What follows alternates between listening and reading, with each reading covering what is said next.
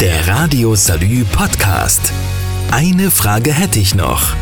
Mit Martina Straten freue mich so sehr, denn meine Freundin und Autorin, Bestseller-Autorin Diana Zinsmeister ist da, hat ein neues Buch rausgebracht und ist deswegen mächtig aufgeregt. Schön, dass du hier bist, Diana. Danke für die Einladung, Martina. Sehr gerne. Ich unterstütze dich ja immer, wo ich kann und vor allen Dingen auch ähm, dann freundschaftlich. Und ich weiß, dass du im Moment wirklich Herzrasen hast und äh, total nervös bist, bis Montag es dann endlich soweit ist und das Buch auf allen Ladentischen liegt in allen Buchhandlungen zu haben ist, bei allen Internetportalen zu bestellen ist.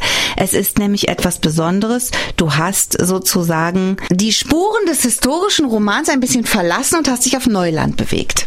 Genau so ist es. Ich habe einen halb autobiografischen Roman geschrieben, der zwar auch in der Vergangenheit spielt, aber das sind erst wenige Jahre und deswegen ist es kein historischer Roman im klassischen Sinn, so wie man ihn von mir kennt. Es ist ein Roman nach einer wahren Geschichte. Es ist die Geschichte deiner Eltern von der Zeit, als sie noch in der DDR lebten, bis heute, wo dein Vater sehr krank geworden ist und an Demenz erkrankte. Das heißt, du sprichst zwei ganz, ganz wichtige Themen an, die DDR und diese schlimme Erkrankung. Gibt es da in deinen Augen einen Zusammenhang, dass dein Vater in der späteren Zeit immer wieder auf diese Zeit sich zurückerinnert hat? Naja, man weiß ja, dass die Demenz ähm, das hier und jetzt vergessen lässt, aber die Kranken erinnern sich an ihre Jugend, an ihre Vergangenheit, die weit zurückliegt. Und bei meinem Vater war es so gewesen, dass der mich also zeitweise für meine Mutter gehalten hat und deswegen mit mir diese Fluchtgeschichte, die damals passiert ist, nochmal durchgespielt hat. Er hat mich also eingeweiht in die Pläne, die sie damals geschmiedet haben. Wir sind drei Kinder. Wir, wir wissen natürlich von der Flucht mhm. unserer Eltern, aber immer nur in Hauptüberschriften. Wann das war, von wo aus das gestartet ist und wie das so ein bisschen äh, sich vollzogen hat. Aber wir wissen nicht die Feinheiten. Und diese Feinheiten kamen erst durch die Demenz meines Vaters zutage. Jetzt ist das ja die persönlichste Geschichte, die du jemals geschrieben hast, also veröffentlicht hast. Auch die persönlichste, die ich jemals schreiben kann, glaube ich. Wie fühlt sich das denn jetzt an, wenn du kurz vor der Veröffentlichung stehst? Wie gespalten. Auf der einen Seite freue ich mich, weil ich von diesem Buch überzeugt bin und auch möchte, dass diese Demenz auch mal von einer anderen Seite betrachtet wird und nicht immer dieses aller Honig im Kopf, alle sind so mm. süß und nett, denn so sind die wenigsten Demenzkranken. Und ähm, auf der anderen Seite Seite natürlich auch ähm, ist es spannend und aufregend für mich, weil, wie du eben sagtest, es ist eine sehr persönliche Geschichte und die wird jetzt nach außen getragen und ich war auch sehr offen in dem Roman, gerade auch mit dieser Demenzgeschichte und da ist man natürlich schon sehr gespannt, wie sie ankommen wird. Erzähl mal, worum geht's? Es geht darum, dass mein Vater 2014 an Demenz erkrankt ist und diese Krankheit uns praktisch von einem Tag zum anderen eingeholt hat. Wir wussten damals überhaupt nicht damit umzugehen. Demenz ist ganz furchtbar und zwar auch ganz äh, schlimm für uns alle. Aber sie hatte auch, wenn man das so nennen kann, etwas Positives. Sie hat die Fluchtgeschichte meiner Eltern zutage gebracht. Das heißt, deine Eltern sind aus der damaligen DDR geflohen? Genau, meine Eltern sind also kurz nach dem Mauerbau, also nachdem die Grenze geschlossen wurde, 1961 im August, sind sie geflohen. In der Nacht vom 24. auf den 25. August.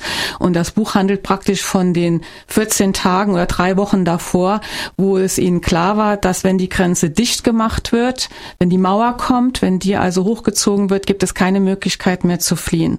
Und meine Eltern haben im Grenzbereich gewohnt, also 500 Meter von der Grenze weg und haben dann, ähm, also wirklich, das ist also unglaublich spannend, ähm, äh, Fluchtplan geschmiedet, der seinesgleichen sucht. Sie waren auch die größte Gruppe, die damals über die Grenze gekommen ist. Es waren neun Personen, zwei Kinder, sieben Erwachsenen und haben nie darüber geredet, also mit Fremden oder haben auch nie Radiointerviews oder Fernsehinterviews gegeben, obwohl die Presse damals bei ihnen war, weil sie Angst hatten vor der Stasi. Das Ganze ist gepaart mit dem Thema Demenz, was ich persönlich auch kenne. Meine Mutter ist auch in einer Seniorenresidenz und leidet auch unter Demenz und keiner, der das nicht erlebt hat, kann sich vorstellen, wie schrecklich das ist, wenn ein Mensch sich verändert und du deine eigenen Eltern im Prinzip nicht mehr erkennst. Das ist dir so gegangen mit deinem Vater, mir mit meiner Mutter.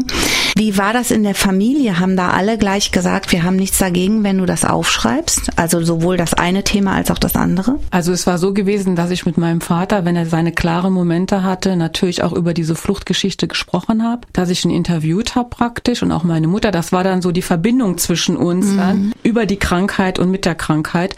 Und er war da total stolz. Er war, ist, war sowieso stolz, dass ich Schriftstellerin geworden bin und es hat uns näher gebracht tatsächlich. Also auch jetzt im Nachhinein, nachdem mein Vater gestorben ist, habe ich ja ganz viel meine Mutter interviewt. Ich bin auch mit ihr nach 57 Jahren wieder an den Ort des Geschehens mhm. zurückgefahren, also nach Berlin, wo wir dann an Ort und Stelle gestanden haben und das war sehr ergreifend für mich, wissend mit dieser Geschichte drumherum. Also es hat uns irgendwo näher zusammengebracht. Weil ja klar, als Familie auch wahrscheinlich. Ihr habt eure Wurzeln angeguckt und das ist extrem wichtig. Auf jeden Fall, weil wie gesagt, ähm, wir wussten ja nicht, was unsere Eltern auch geleistet mhm. haben, so im Einzelnen halt. Wir wussten, das ist eine große Sache, wenn so viele Menschen fliehen, aber was das für ähm, Arbeit vorher war, was das für eine Planung vorher mhm. war, welchen Mut die auch aufgebracht haben, alles stehen und liegen zu lassen. Ich meine, die sind wirklich nur mit ihren Kleidern mhm. äh, auf den Leibern rübergekommen und nicht äh, mit irgend mit Koffern oder so, mhm. sondern sie haben dann hier praktisch bei Punkt Null angefangen und das dann immer zu hören und auch äh, meine Mutter, die dann ganz tief in ihren Erinnerungen gegraben hat, das alles dann halt zu Papier zu bringen, das war schon was Besonderes und es ist natürlich auch was Besonderes, die Familiengeschichte jetzt zwischen zwei Buchdeckeln zu haben. Ich habe dich so bewundert beim Lesen, dass du uns hast teilhaben lassen an der Geschichte. Es gibt so viele Demenzkranke in Deutschland und das ist immer noch ein Tabuthema, was es nicht sein darf.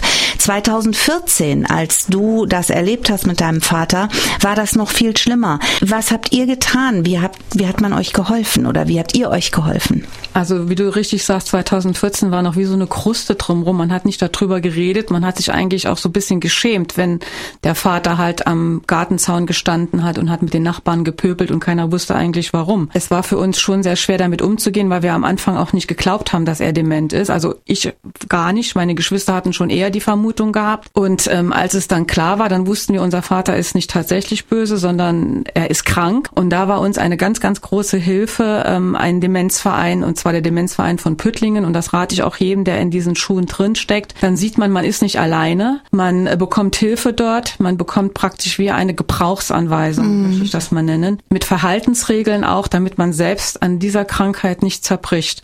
Weil ähm, du wirst keinen Dank äh, bekommen von dem Kranken, du wirst keine Anerkennung bekommen von dem Kranken, weil er selbst sieht sich nicht als Kranker.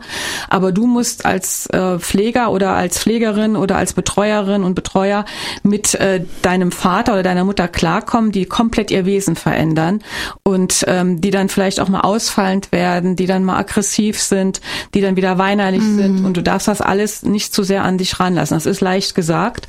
Es ist sehr, sehr schwer und deswegen würde ich also wirklich jedem raten, wenn er die Möglichkeit hat, in so eine, eine Schulung gehen des Demenzvereins, ähm, wo man dann praktisch tatsächlich ähm, Hilfe das bekommt. Hilfe bekommt. Du hast äh, einen Bruder und eine Schwester. Wie haben die denn reagiert, als du gesagt hast, dass du diese persönliche Geschichte deiner Eltern und damit auch die Demenzgeschichte deines Vaters aufschreibst und ganz viel auch von eurem Leben preisgibt, auch von, von dem Leben deiner Geschwister? Also ich muss sagen, da bin ich auch Manu und Marco total dankbar, dass die also nicht einmal ge gesagt haben, oh nee, mach das nicht oder so, sondern sie waren direkt Feuer und Flamme, weil sie gewusst haben, wie schwer wir es hatten damals und ähm, wie gut es gewesen wäre, wenn wir vielleicht auch selbst so ein Buch an Hand gehabt hätten, um nachzulesen, ah, das da ist normal, das da passiert anderen auch, weil äh, für Sachbücher hast du in dem Moment keinen Kopf. Also Richtig, du bist wirklich ja. äh, am Limit dessen, was du verkraften kannst. Du opferst deine ganze Freizeit für deinen äh, Vater oder deine Mutter, wenn sie dement sind.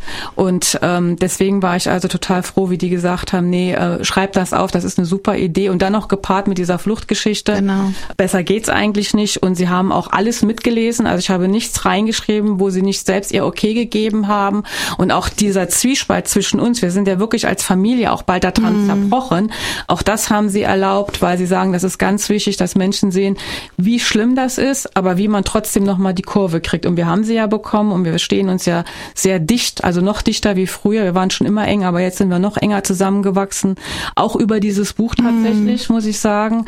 Und äh, ja, ich bin total stolz auf die beiden, dass die da mitgemacht haben. Die vergessene Heimat, der Roman nach einer wahren Geschichte beim Goldmann Verlag erschienen.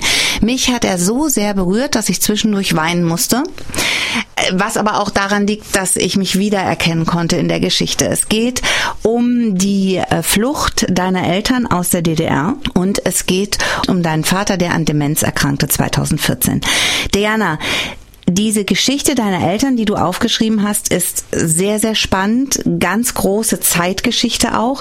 Das gepaart mit dieser wirklichen Geschichte und wahren, auch wahren Geschichte über deinen Vater, der so erkrankt ist, den man kennenlernt als jungen, dynamischen Mann, der so viel für seine Leni tun wollte, seine geliebte Frau und mit ihr geflüchtet ist und dann nachher als alter Mann da sitzt und die Wirklichkeit und die Vergangenheit durcheinander wirft. Das tut schon weh.